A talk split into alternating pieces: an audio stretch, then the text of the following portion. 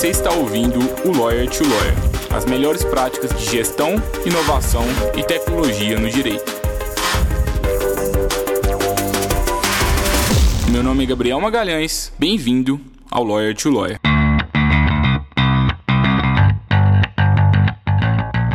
Esse podcast é oferecido pela Free Law, a forma mais segura para que o seu escritório de advocacia contrate advogados online e sob demanda.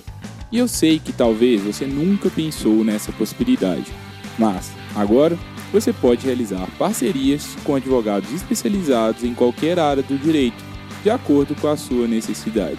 É só entrar no site www.freelaw.work e enviar a descrição do serviço que precisa ser executado, as orientações, o prazo, e aí só aguardar a mágica acontecer e você visualizar as propostas dos profissionais. Faça parte agora da nossa comunidade e aumente o portfólio de serviços jurídicos que o seu escritório oferece aos seus clientes. Olá, advogado, olá, advogada, seja bem-vindo, seja bem-vinda ao episódio 55 do Lawyer to Lawyer, o podcast da Freelaw. Hoje eu tenho o prazer de ter comigo o Felipe Maia. Ele é advogado sócio do escritório Brito e Maia Advogados e Consultores e é responsável pela área de, de litígios e também do contencioso civil empresarial desde 2011.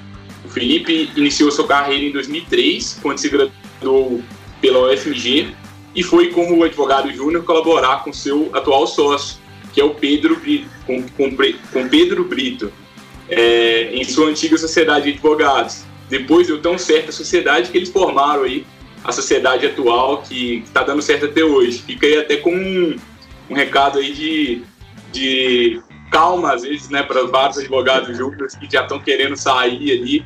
É, talvez pode, vocês podem criar uma sociedade de sucesso como foi com o Felipe, né? É, além disso, o Felipe ele é professor, tenho o prazer de, de ter ele, ele como um dos, dos meus mentores.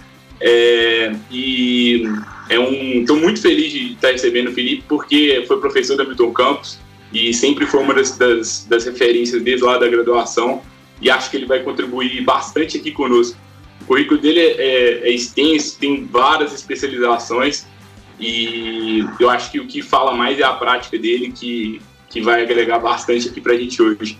Seja bem-vindo, Felipe. Estamos aqui nesse mundo aí pós-pandemia, nesse novo normal. Conta pra gente um pouquinho da sua trajetória, como que tá a advocacia aqui hoje, o que, que vocês estão fazendo diferente. Eu tô da minha casa, acho não sei se você está no seu escritório ou na sua casa, mas como que tá aí, é, nessa, aí na sua realidade atual?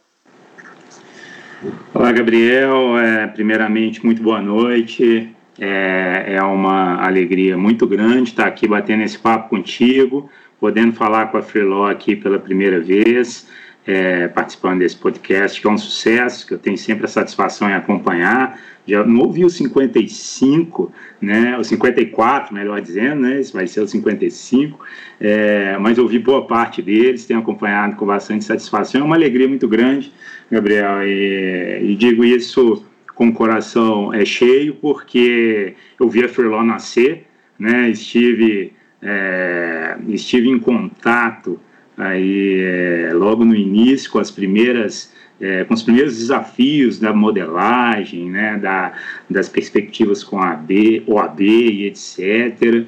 É, e sempre acreditei no projeto e acho que ele está dando certo e com muita alegria eu venho acompanhando, né? Então, uma satisfação muito grande, Gabriel, estar tá aqui é, e espero aí que a gente possa conversar aí, bater um papo bem legal, né? É. Eu estou na minha casa, eu, eu, lembro, Felipe, desculpa ah, te interromper, mas eu imagina. lembro que quando a gente surgiu, né, a gente, a Júlia, que é a minha sócia, ela trabalhava justamente no Brito e Maia, lá com, com o Felipe, e o Felipe foi uma das primeiras pessoas ali que a gente recorria a todo momento para a gente entender melhor a dor ali dos escritórios de advocacia, sempre se prontificou bastante. Eu lembro que eu fui no, no Brito e Maia, assim, alguns meses depois que a gente tinha fundado a Freeló, para a gente é, entender como a gente podia melhorar mesmo e guiar ali o nosso produto, e foi bem legal a gente ter aquela parceria lá no início. É verdade, eu me lembro aí com carinho também dessa oportunidade e com saudade da Júlia, né, na época em que esteve lá conosco, né, e, e foi aí tomada pelo empreendedorismo, pela inovação. É, não que nós não tenhamos isso lá e não cultuamos né, a inovação, mas de fato ela saiu para um projeto aí super interessante e e nem dói tanto quando a gente perde um advogado júnior promissor é, para uma carreira, para um empreendedorismo, para uma carreira tão inovadora e desafiadora como ela escolheu, né?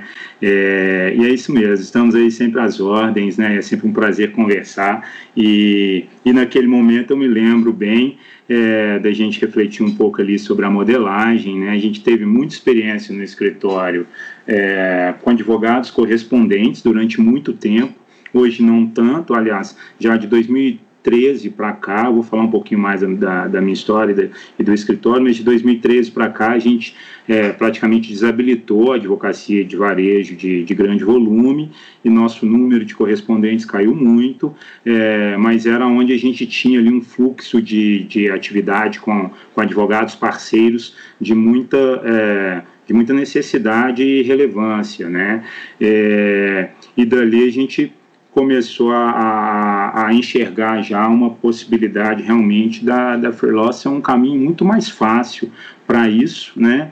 É, não só para a advocacia de correspondência, que não era o objetivo inicial de vocês, e acho que não é, é também agora, né? É, mas já era ali um, um germe, né, uma primeira geração do que viria a ser exatamente a Freelaw. Né? Acho que hoje é, o modelo de negócio de vocês, a prática voltada para a advocacia compartilhada é muito mais próximo do que foi a experiência nossa lá atrás, com uma multiplicidade de correspondentes com as quais a gente conviveu.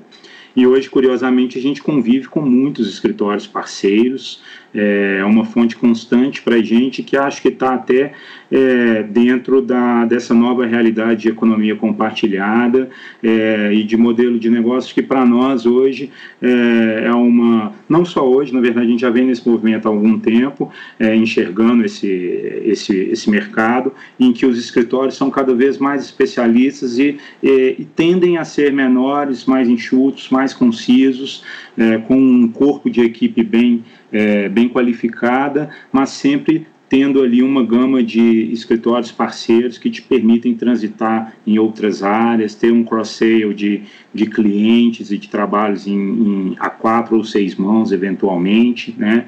E isso aí é, tem sido um tem sido um diferencial para a gente, uma forma de atuar constante para a gente, é, e acredito que no futuro isso vai marcar é, realmente o, o, que virá a ser o mercado, e tenho certeza que a Freelaw vai estar dentro desse cenário aí, especialmente com escritórios menores do que o nosso, talvez, às vezes com advogados mais é, que atuam mais isoladamente do que acontece com a nossa estrutura, né?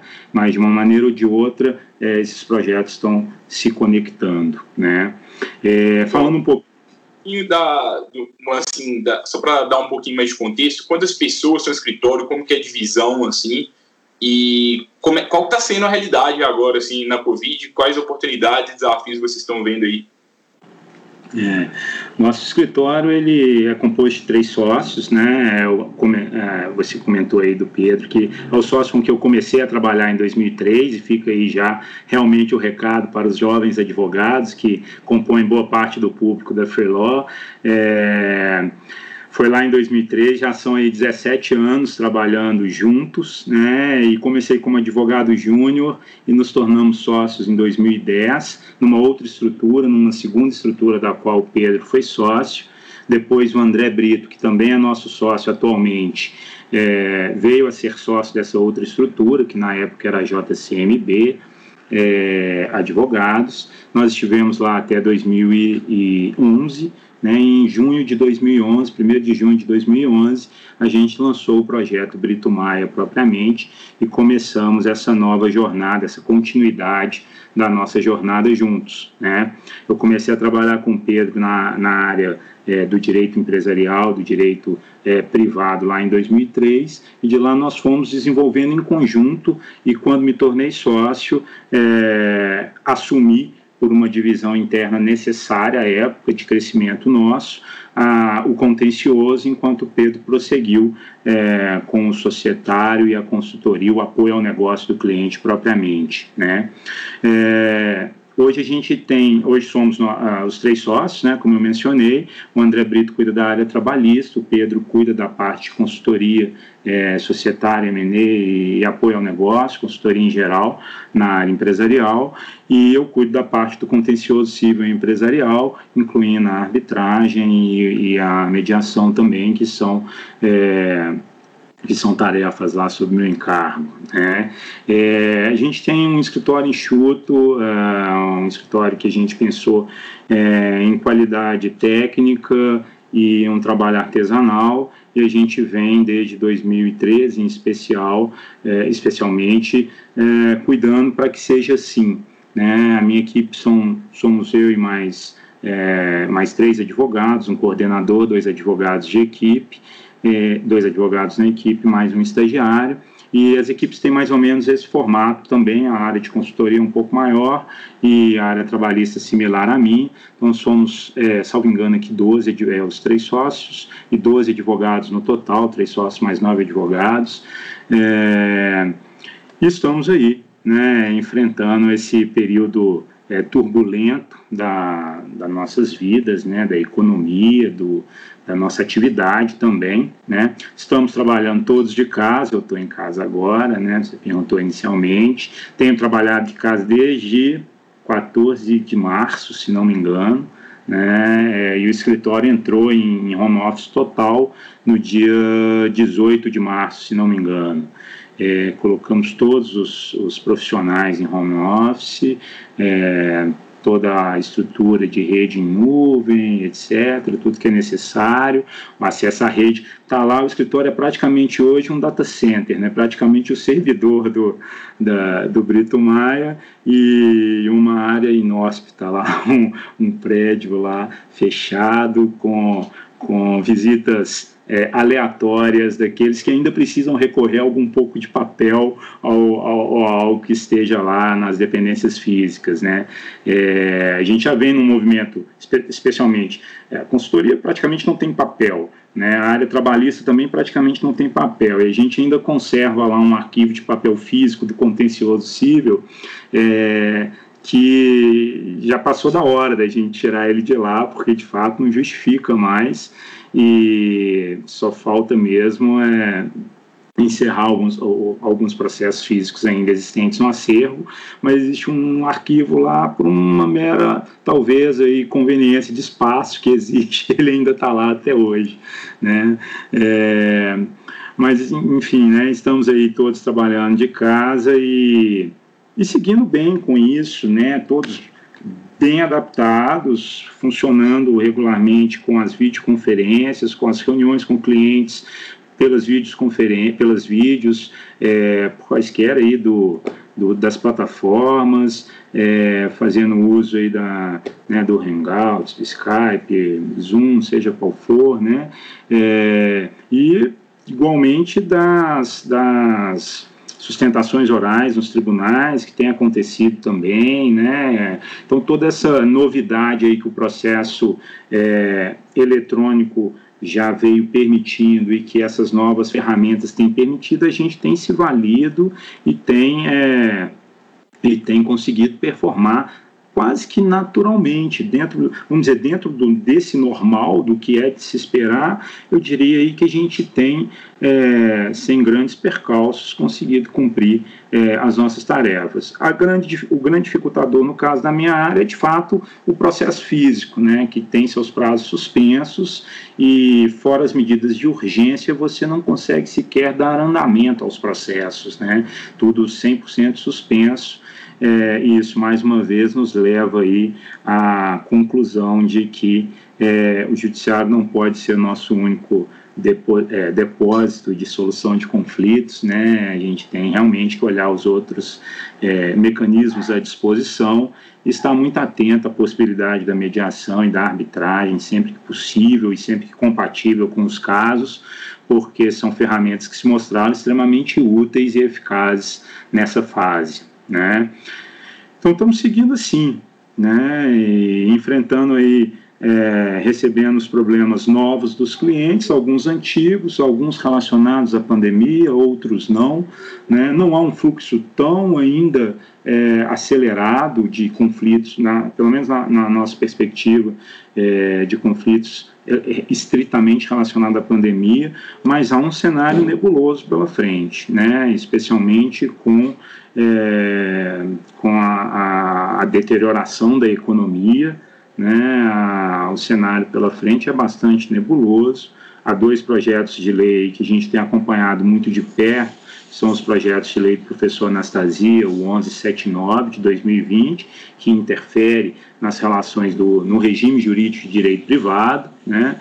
e o projeto Hugo, deputado Hugo Leal, que é o projeto 397, que interfere não só nas relações privadas, mas é, altera aí mecanismos de insolvência no direito brasileiro e são normas aí, portanto, muito relevantes e muito impactantes daqui para frente, né? Então é, é, um cenário de, de acompanhamento, monitoramento, é, um certo compasso de espera, é, mas mas um, uma certa preocupação com o que está por vir aí em termos de economia e, consequentemente, de conflitos, né? Uhum. É, me parece, Felipe, eu não sei se você concorda, mas me parece que, pelo menos na data de gravação desse episódio, a gente está gravando, deixa eu até ver que dia que é hoje aqui certinho, a gente está gravando no dia 10 de junho esse episódio. É, me parece que, nesse momento, eu tenho a impressão de que a gente está com alguma demanda reprimida, assim, do mercado. É, não sei se você concorda, porque está todo mundo em isolamento ainda, etc., conflitos ali, todo mundo esperando, talvez, é, mas acredito que talvez daqui uns dois, três meses a gente vai ter aí, infelizmente, uma onda aí de uma nova onda de processo. A gente corre o risco de ter, né? Tomara que a gente tenha advogados preparados, buscando ali realmente atuar de forma construtiva, buscando o melhor caminho para os seus clientes. Mas o que, que, que você acha? Você acha que faz sentido? E também como que você vê aí as audiências telepresenciais e também os, os ODRs dentro disso? Você que tem experiência aí nos métodos adequados. Olha, Gabriel, acho que, que, é, que existe sim a demanda reprimida e que a gente vai ter muito provavelmente um boom é, de demandas e, e, me preocupa muito em especial esse projeto, é, esse projeto 397 que pode potencializar uma moratória muito grande no país. Né? O projeto já prevê uma moratória de 30 dias só com a, a publicação da lei né, e evitando ali busca e apreensão, rescisão unilateral de contratos, despejos. Então ele interfere em diversas relações econômicas contratuais, naturalmente, né, é, e vai trazer um estado de paralisação. Então isso acontecendo, a gente vai ter mais ainda um pouquinho de demanda reprimida, né, a gente vai rolando essa, essa demanda para frente, mas isso vai em algum momento explodir, né, a menos que a economia tem aí um revés é, que não parece ser o caso, né, mas acontecendo talvez aí uma maior disponibilidade de crédito, é, a gente não sabe ainda exatamente como isso poderia acontecer, é, talvez essa demanda reprimida seja contida.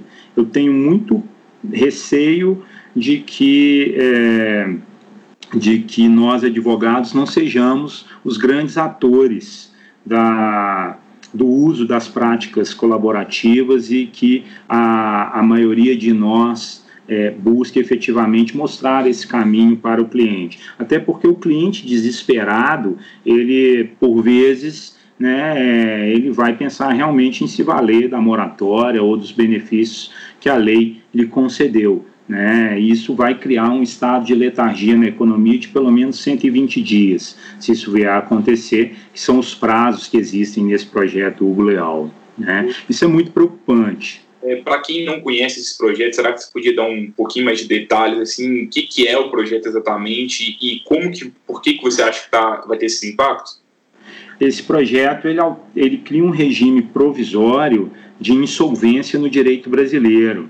Ele, inclusive, de forma muito curiosa, ele toca no direito empresarial de forma muito é, direta, ao ampliar o conceito de agente econômico, na, na verdade, ao ampliar o espectro da insolvência para o agente econômico e permitir esses procedimentos típicos do empresário, da Lei 11.101, da recuperação judicial, extrajudicial e da falência, é, para agentes econômicos não empresários. Então, isso já é um impacto bastante significativo para nós dentro da estrutura do direito civil e empresarial. Né? Mas até aí tudo bem, é uma questão de reflexão dogmática para nós. Né? Para isso poderia vir a ser positivo, vai atender a anseios, talvez, de profissionais liberais, é, profissões regulamentadas, como dentistas, médicos, etc., que não tenham a, a estrutura empresarial né, por trás da sua atividade. Né. Esse projeto, basicamente, ele vai criar um período de suspensão, um período de negociação e um período efetivamente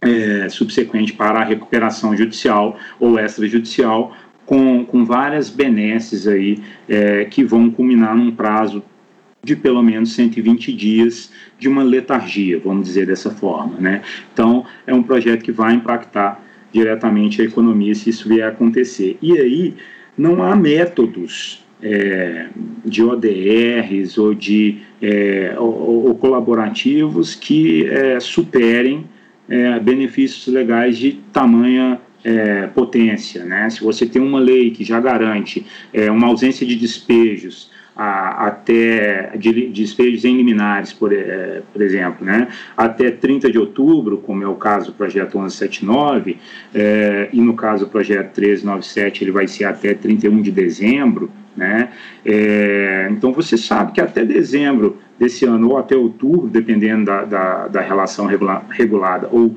neste projeto, ou no projeto do professor Anastasia, você já sabe que você tem uma condição muito favorável é, juridicamente falando. Né? Então, se você sabe que não vai haver uma liminar de despejo até é, outubro de, de 2020, provavelmente você vai deixar de pagar o aluguel. Né? E vai forçar de forma muito mais contundente a negociação com o seu, é, com o seu proprietário, com o seu senhoria, né, é, o locador do imóvel. Então, é, são projetos que vão tocar aí diretamente a essas relações e pode ser que eles contribuam é, para, num primeiro momento, represar essa demanda e aí, num segundo momento, ou terceiro momento até, né, isso explodir caso a economia não não, não seja resgatada e, e não haja solução. Né? É, nesse projeto aí é bom, tem que fazer uma ressalva, né? ele tem a, a previsão de que nos primeiros 30 dias haja, ele cria o dever de, nego, de renegociação. Isso é interessante do projeto.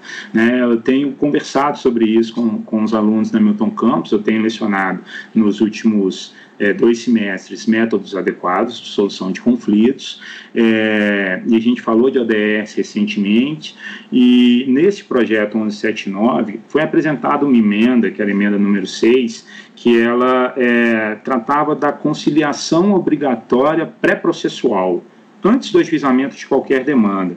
E discutiu sobre a constitucionalidade disso, sobre o uso dessas práticas como a mediação obrigatória em outros países, como foi opção no Canadá, como foi opção, me engano, na Argentina também, né? É, e a gente trabalhando a reflexão sobre esses temas, é, veio também à luz né, é, a, a noção do dever a partir da boa-fé, do dever de renegociar e agora do dever de mediar, se existiria de fato este dever, né? E neste projeto, é, no 1379, ele traz o dever de renegociação. Isso é, isso é interessante do projeto, né? É, mas ele o faz criando a moratória de 30 dias e o cria indistintamente para todo e qualquer agente econômico. Né? Embora ele diga que a renegociação deve estar atrelada a, a questões relacionadas à pandemia e aos efeitos é, da calamidade pública decretada. Né? Então, assim, de uma maneira ou de outra, é, a gente fica nesse círculo meio que aguardando. E, e é, que, que, é uma sensação meio geral, que a gente está realmente aguardando a pandemia passar para a coisa explodir. Né? A gente está tentando sobreviver, de certo modo, com a saúde e com a economia, com seus negócios, com a inadimplência de clientes, com, é, né, e, etc., com redução de preços, com, né, tudo faz parte da, da economia em crise, né, mas essa sensação de que, de fato, está se aguardando aí o momento passar e tentando se postergar ao máximo que a coisa venha realmente a, a explodir. Né. É, e, assim, Felipe, que que, que você acha assim que, que os outros escritórios e também vocês aí que, estão fazendo para sobreviver e também para eventualmente até crescer durante essa, essa pandemia, aproveitar as oportunidades é, que vão surgir aí? Como que vocês estão se relacionando com seus clientes nesse momento? Assim, é um momento bem delicado para todo mundo. Né? É, um momento super delicado.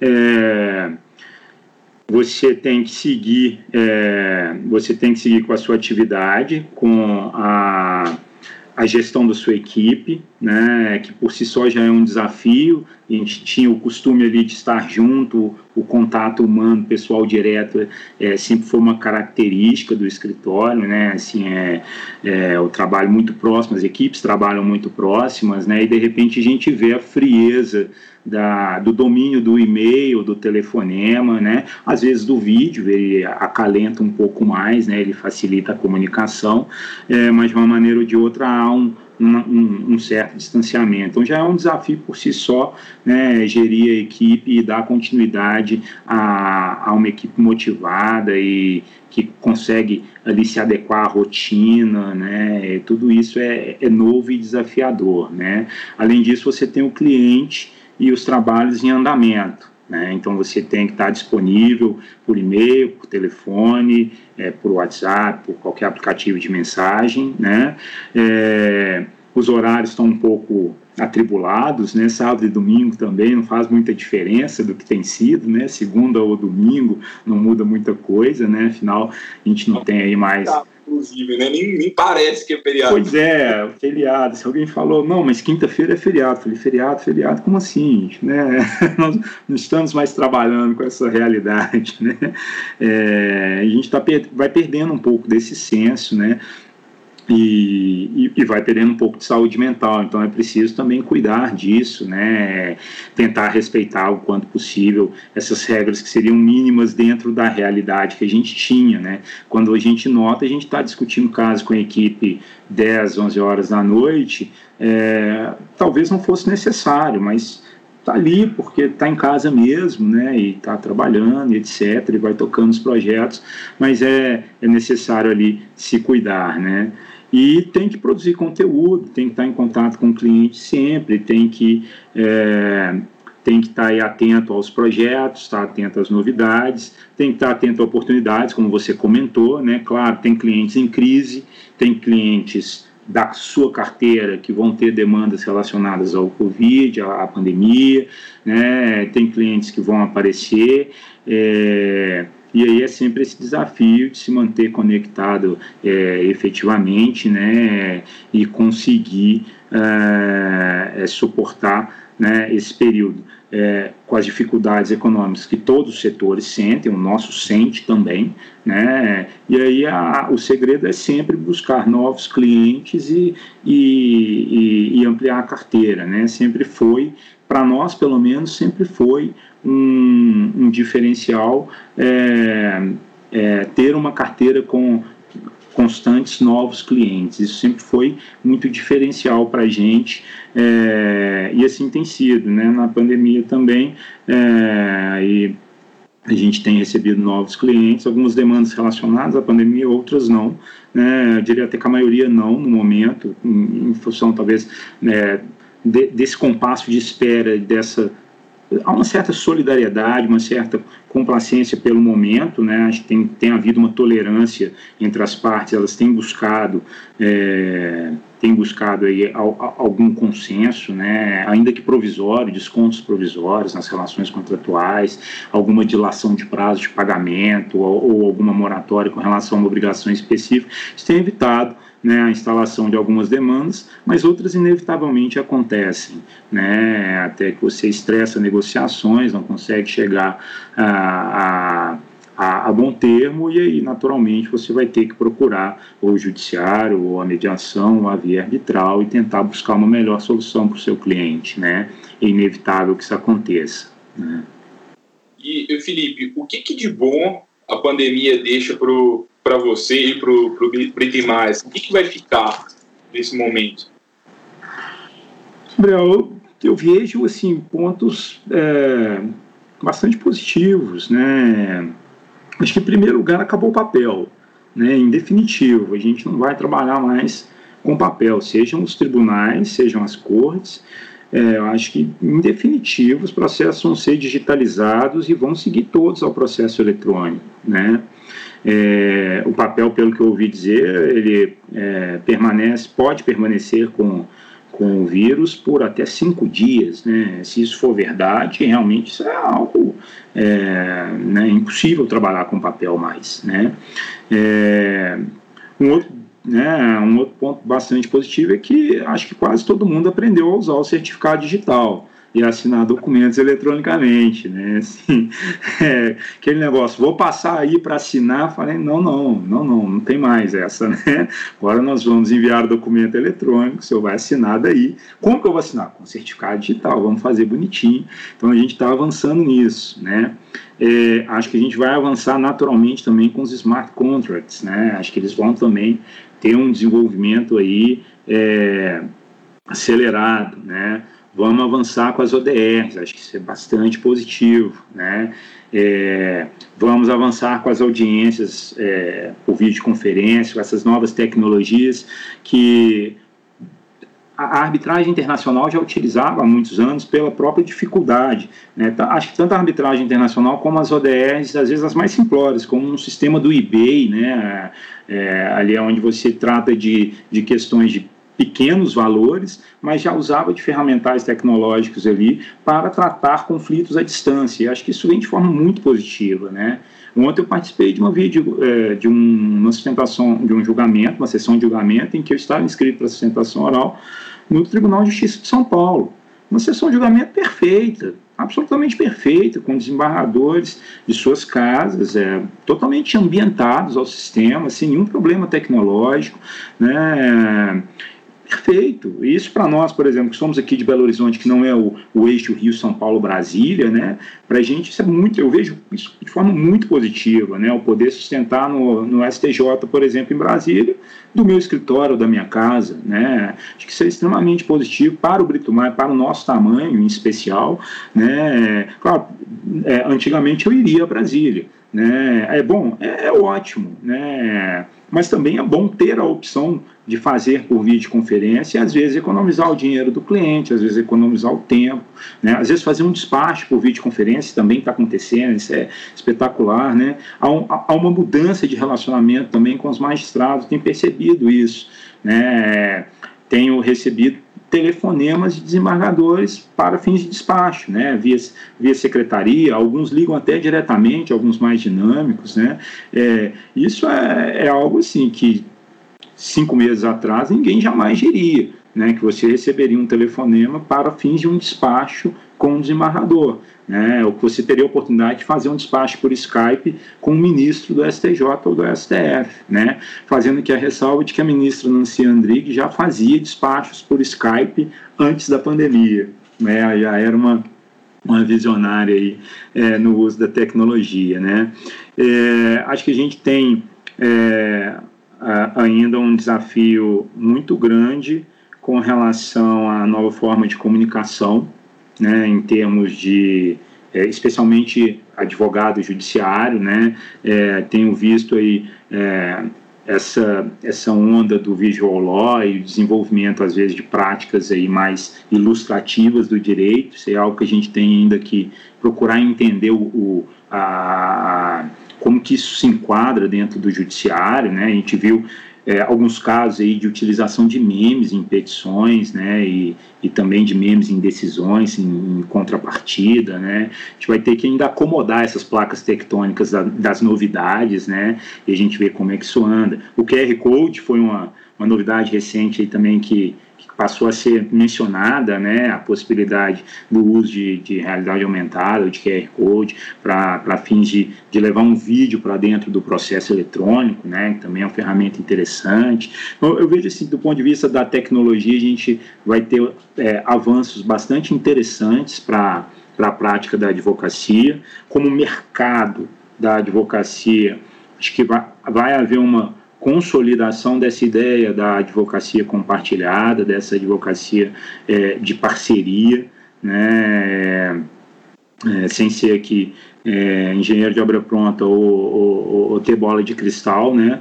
É, mas é o que eu imagino aí que, que venha a acontecer, né? É, e a gente tende aí a ter é, desafios no âmbito dos relacionamentos sociais, em especial, né? Quando a gente conseguir retomar as atividades e não sei quando, né, em que grau a gente vai conseguir colocar todo mundo de novo dentro do, do mesmo escritório e aí mais, se isso vai acontecer mesmo, se vai ter o, o, todo mundo no escritório de novo, né, que é a questão da sede física, que é também um, um, um grande repensar aí, né, a partir desse momento, é, quando você escuta que é, grandes escritórios, né, às vezes até fora do direito, né, a XP foi um, muito divulgado, né, que é, estava refletindo sobre não ter mais um escritório físico, né, é, você põe em xeque realmente se a, a, advocacia vai precisar, se o novo modelo é esse, se isso deve ser levado em consideração, se isso faz parte da sua cultura, da sua filosofia,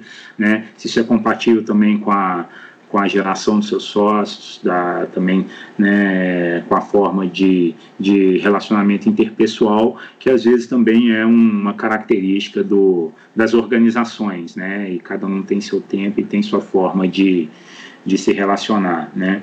Então, acho tem algumas coisas bastante positivas e muitos desafios dogmáticos, né? A gente vai ir para frente, né? É, a gente vai ter provavelmente a prorrogação da lei geral, né, de proteção de dados, da LGPD, através do projeto 1179, né? É, e vamos ter aí muito desafio, né? Com essa nova cultura ou visão da insolvência, com financiamentos, com moedas digitais, né? Criptomoedas aí que devem retornar, né? Ou devem aí ganhar novamente um fôlego, né? No espaço não só da economia, mas jurídico também falando, né? Um problema de regulação aí bastante, é, bastante efetiva, né? É, e talvez um desafio enorme no mercado de capitais também, né, Gabriel? Porque é, a gente viu, está vendo, né, um sofrimento muito grande por parte das pequenas e médias empresas, né?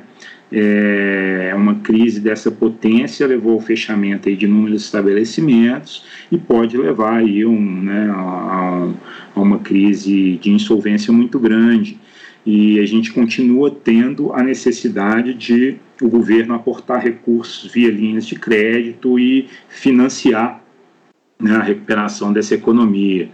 É, a gente continua tendo um mercado de capitais de acesso, né, a gente teve a iniciativa da, do Bovespa Mais alguns anos atrás, mas uh, eu diria que tímido ainda, sem emplacar, né, a gente continua tendo um problema de capitalização, de acesso a crédito por parte das pequenas e médias empresas, né, é, e isso vai continuar sendo um desafio também como forma de regulação e forma de, de desenvolvimento da, da atividade econômica e, consequentemente, né, afetando o direito empresarial diretamente, né, nisso aí. Legal. É, o que eu acho interessante que o fala é, que, assim, aqui na Preló, especificamente, né, a gente fala muito sobre gestão, inovação, tecnologia, falamos também, claro, de assuntos jurídicos, porque a gente sempre está falando para o mercado jurídico, mas a sua fala, né, a gente percebe que o tanto que você entender as tendências macroeconômicas e as tendências jurídicas propriamente ditas mesmo que estão vindo por aí, elas podem favorecer o posicionamento estratégico do seu negócio, né? Porque você antecipa tendências um escritório que não está ali acompanhando ali todas as, as novidades jurídicas, todas as novas discussões jurídicas, às vezes ele vai ficar para trás nisso e depois, só depois que, que já o carro já está andando, que, que ele vai, vai tomar conhecimento dessa nova tese, dessa nova possibilidade de negócio, dessa nova possibilidade que ele poderia oferecer para o cliente dele, né? Então, Sim.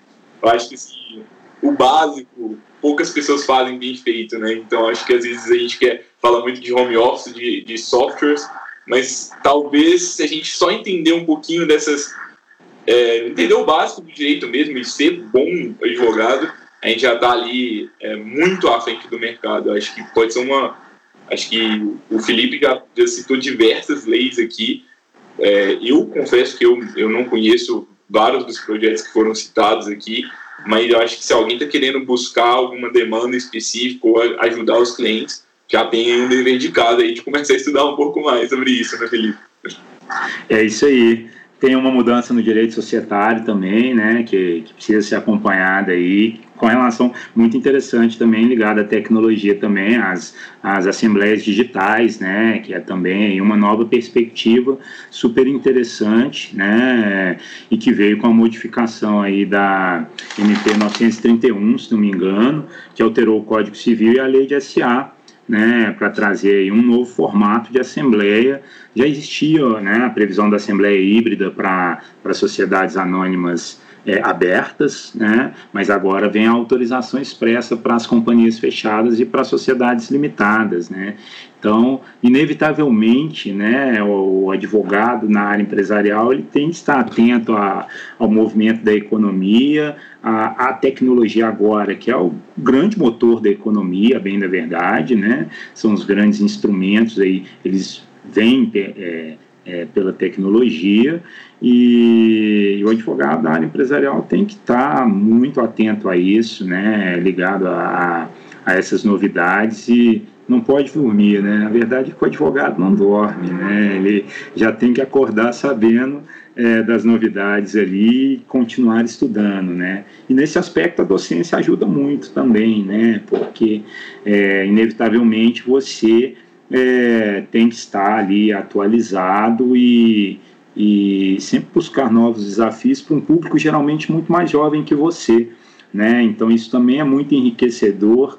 É, eu tenho esse privilégio não só no escritório por ter sempre na equipe jovens, né, inevitavelmente tem estagiário tem advogado júnior, né, é, faz parte do nosso DNA formar advogados, né, a gente sempre formou advogados, sempre preferiu formar advogados a contratar advogados externos, né, então conviver com jovens ali é sempre muito interessante, né, é sempre muito re, é, renovador e, e e instigante, e com alunos também, né, porque a maioria deles é, estão aí é, numa idade, né, já no meu caso aí, né, pelo menos 10 anos, 10, 15 anos mais, mais novos que eu, e isso é sempre positivo também, porque é, a gente tem sempre a oportunidade de trocar ideias e de aprender e de é, contribuir também né, com reflexões atuais e, e sobre temas que é, que talvez pela idade que a gente vai alcançando, naturalmente a gente talvez não tivesse tanto interesse ou tanta é, ouvisse tanta relevância, né? Mas é, isso acaba sendo aí bastante é, enriquecedor e para mim um privilégio, né? Algo aí que me instiga muito. Muito bacana, Felipe. É, você tem algum recado final, alguma alguma pergunta que eu ainda não te fiz que, que seria importante tratar aqui hoje? Não, Gabriel, acho que a gente bateu um papo legal, né? E o recado que eu deixo aí final, né, é que permaneçam é, investindo em suas carreiras, né? É, e talvez aí tomar um pouco de cuidado, algo aí que eu acho que está um pouco fora da realidade do que a, a advocacia tem realmente que proporcionar, é, que é a transformação do advogado no blogueiro. Né? Acho que isso aí a gente tem que, que refletir um pouco sobre isso que está acontecendo com, a, com, com esse mercado de, de marketing ou de é, exposição né, da advocacia e que tem um pouco de relação também com essa forma de comunicação e linguagem que eu comentei antes, né? É, nada contra o Vijoló, pelo contrário, né? É, a gente está super atento a isso. É, uma vez a professora Juliana Cordeiro comentou que as petições estavam ficando é, não mais ilustradas, mas animadas, né? Se pudessem, elas teriam movimento, né? E realmente seria, seria maravilhoso, como às vezes em arbitragem a gente tem a oportunidade maior de, de desenvolver algum tipo de, de instrumento mais dinâmico, né? Para exposição da, da argumentação, né? É, mas acho que é, esse recado final, né? É no sentido de que é, a, a advocacia ela é, um, ela é uma profissão austera, né? E, e a gente tem que cuidar sempre é, na nossa prática de, de respeitar os princípios éticos e de é, ter o cuidado é, da retidão, né? Acima de tudo, é, porque a gente tem uma linguagem que não precisa ser erudita, não cabe mais uma linguagem erudita, não cabe mais uma linguagem é, barroca, né? É, sem que crítica pessoal alguma, né? Há quem prefira. É, mas também a gente tem alguns limites que ainda me parecem é, existentes, né? É, mas é, é, é, é mais um, um, uma percepção muito pessoal né, de um encaminhamento que a, essa linguagem especial pode ter, né? No tratamento, seja é, na área educacional, seja na, na área profissional, seja com clientes, seja com o, o Poder Judiciário, com a Câmara Arbitral, com quem for, né? É, a advocacia continua sendo né, uma, uma forma de linguagem austera e uma forma de linguagem né, é, que deve ser limpa deve ser o quanto direto e o quanto objetivo possível, né? Esse é um esforço que a gente deve fazer pela concisão também e pela é, e pela pela objetividade, né? É, mas sem transformar nossas petições todas em desenhos, né, em quadrinhos, porque efetivamente não é esse o caminho que, que, que a advocacia deve tomar, né, pelo menos na, na minha visão. Mas eu gosto das petições animadas, a gente tem feito muito desenho, tem feito muito organograma, é, é, é realmente uma, uma, mudança interessante, né, de quadros, tabelas, organogramas, é, isso tem sido muito presente na, na nossa nova forma, eu digo que é uma nova forma, isso vem mudando é, de um tempo para cá e, e, agora ela está mais acentuada e com o processo eletrônico ficando mais fácil, porque até o uso de cores e de, de, de, de desse tipo de recurso ele fica facilitado, né? É, então, junto com isso, não pode é, deixar de ser dito da criatividade, né? A criatividade é fundamental advogado, é, especialmente o advogado da área empresarial, né? E mais ainda, o advogado trabalha com discurso argumentativo, que é o advogado contencioso, que necessariamente tem que convencer é, o poder judiciário ou o árbitro da sua tese, né? Porque ele defende efetivamente uma tese que quer ser vencedora, né?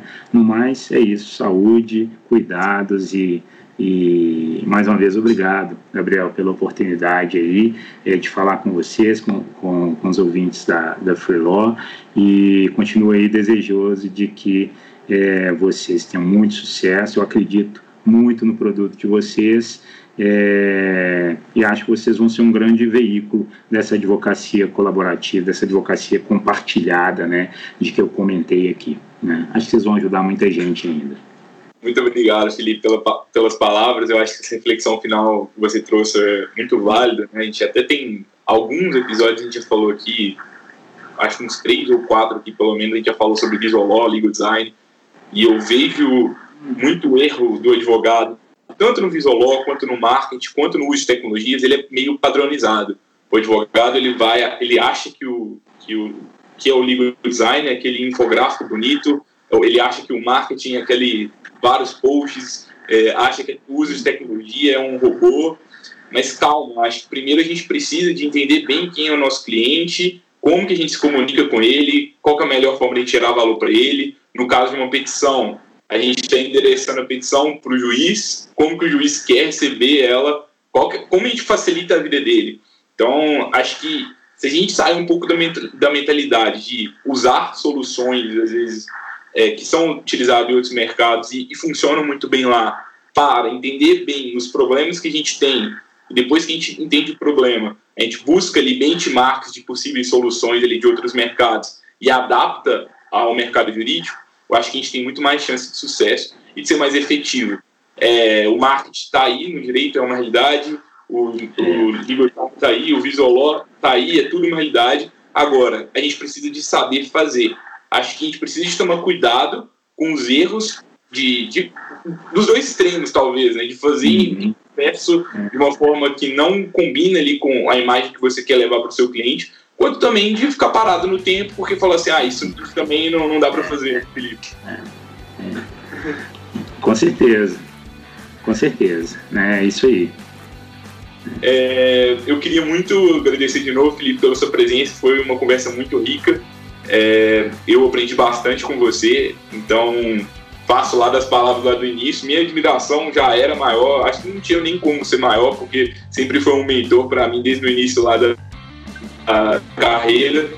E foi uma conversa bem prática, acho que todos os colegas advogados advogados aí saíram, estão saindo mais inspirados hoje. E eu acho que fica aí o recado, né? Vamos estudar as leis, vamos entender bem as tendências do mercado é, e ao mesmo tempo está sempre buscando aí novas, novas tecnologias, novas possibilidades para a gente criar uma advocacia aí mais colaborativa e mais eficiente para todos os nossos clientes. Queria muito agradecer a todos novamente pela audiência e a gente se vê novamente na próxima quarta-feira com mais um convidado. Até logo!